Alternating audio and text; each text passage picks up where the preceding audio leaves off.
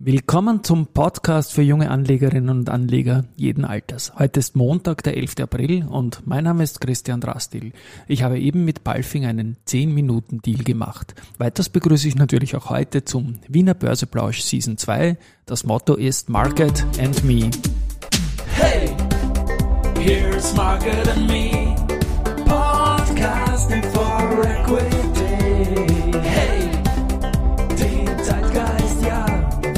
Modethema, Modethema, Modethema. Ja.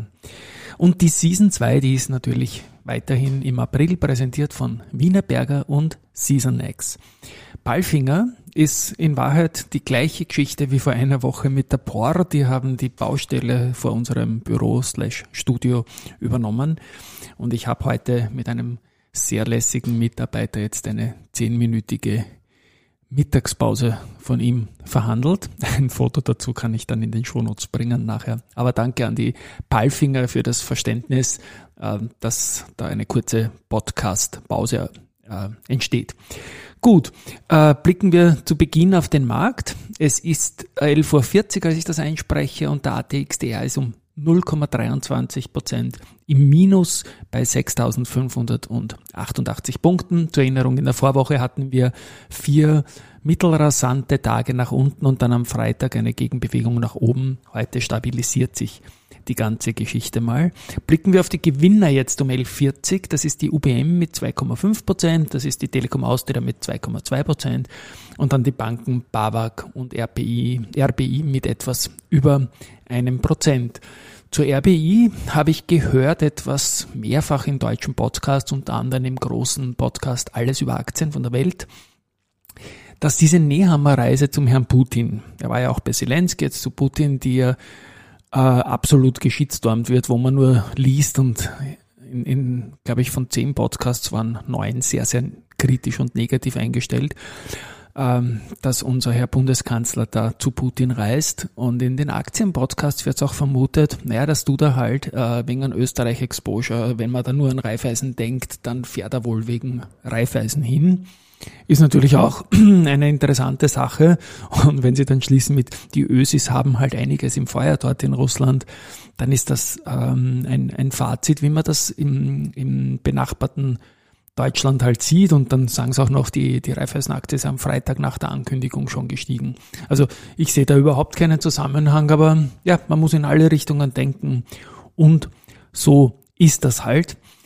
Ähm, beim Medienkonsum am Wochenende, das vor allem also bei mir Podcast hören betrifft, ähm, möchte ich noch eine Bitte an die hochgeschätzten Kollegen Julia Kistner, Kolleginnen und Kollegen Julia Kistner und Fritz Mostböck anhängen, die einen tollen Podcast gemacht haben, knapp 30 Minuten, was man jetzt tun soll, der gut ausgeht für österreichische Aktien.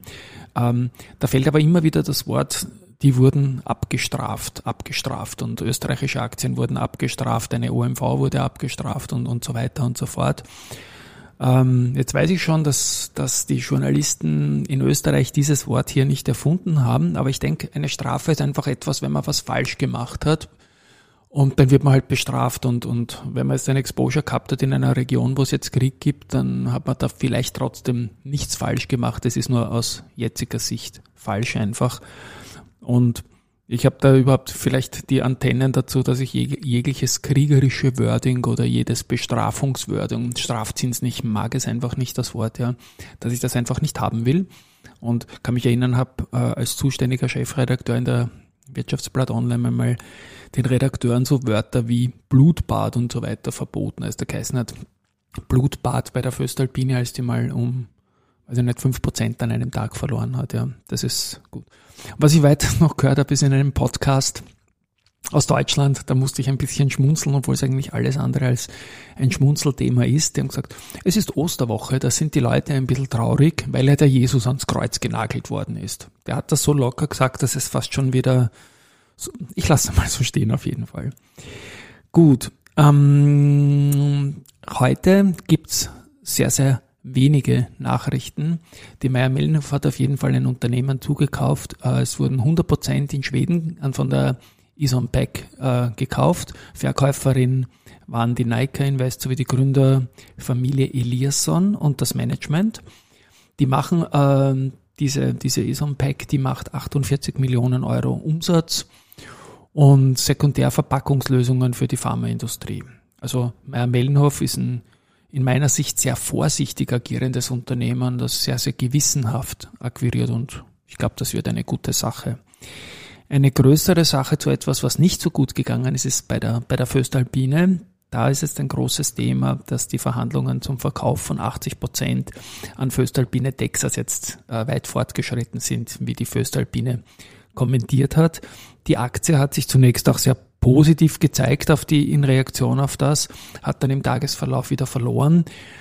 Und es ist ja so, dass dieses Föstalpine Texas, Stichwort Corpus Christi und so, da gab es ja äh, sehr, sehr viel Gegenwind auch in den vergangenen Tagen und Wochen, als eben bei der Föstalpine der langjährige CEO Wolfgang Eder in den Aufsichtsrat bestellt wurde nach für viele zu kurzer Cooling-Down-Phase und man schreibt ihm halt dieses Corpus Christi äh, Milliardengrab, das unter völlig falschen Annahmen gemacht worden sei, auf der Soll-Seite halt zu. Und das ist ja aus diesem, aus diesem Mail, das wir bekommen haben an den, an unseren Rudi äh, vom, vom Herbert Scherer, der Fondsmanager vom WSS, der das aber als Privatperson geschrieben hat. Den, den Brief haben mich auch etliche Leser gefragt, warum wir den nicht veröffentlichen. Ich traue mich noch nicht ganz, weil vielleicht ist da die eine oder andere Passage, die heikel ist drinnen. Aber in der Sache natürlich muss man es so stehen lassen.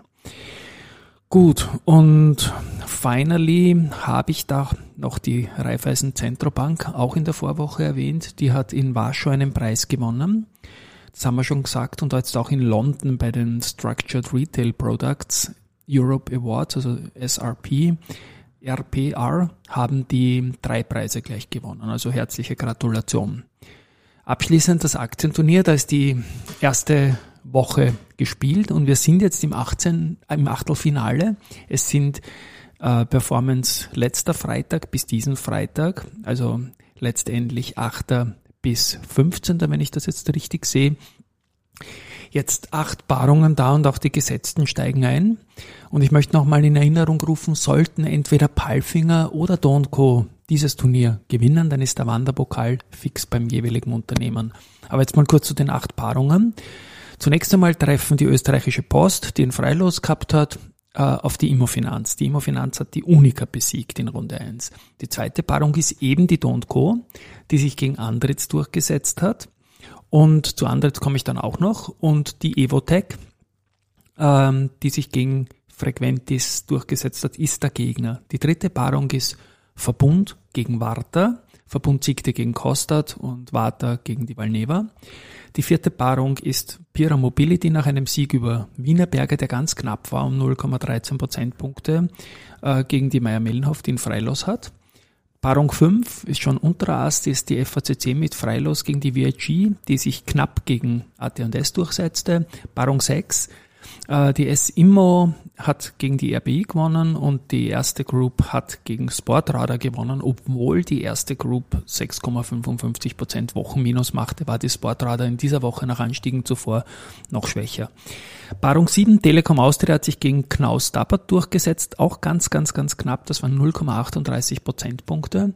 Und die S&D hat Strabag besiegt. Paarung 8 wiederum zum Schluss äh, Flughafen Wien hat in der Runde 1 die CA Immo besiegt, ganz knapp 0,19 Prozentpunkte Vorsprung und die Palfinger habe ich auch eingangs erwähnt als Kandidat für den Wanderpokal für immer, also das wandert dann weg aus dem Pokal, hatte ein Freilos. Ganz zum Schluss noch Andritz. Die Aktie ist heute größter Verlierer im ähm, ATXDR und die Andritz hat jetzt einen Auftrag in den letzten Tagen gehabt, nämlich die Dividende zu überweisen. Und genau das ist der Grund, warum die andere 4% heute verliert. Es werden 1,65 Euro brutto abgeschlagen. Heute ist der Ex-Tag. Also die andere ist in Wahrheit auf keinen Fall der größte Verlierer, weil ja die Anleger dafür die Dividende bekommen. Gut, ähm, würde mich eh interessieren bei dieser Gelegenheit, wie das jetzt genau fließt, wann das Unternehmen das überweisen muss, an wen und überhaupt werde ich vielleicht in den kommenden Tagen einmal recherchieren. Also wie gesagt, heute unveränderter Markt. Ähm, es gibt ein Gerücht im, in der Welt quasi, dass am 9. Mai äh, der Krieg vielleicht zu Ende sein könnte. Wäre schön, wenn es so wäre. Wir können ja träumen. Ciao.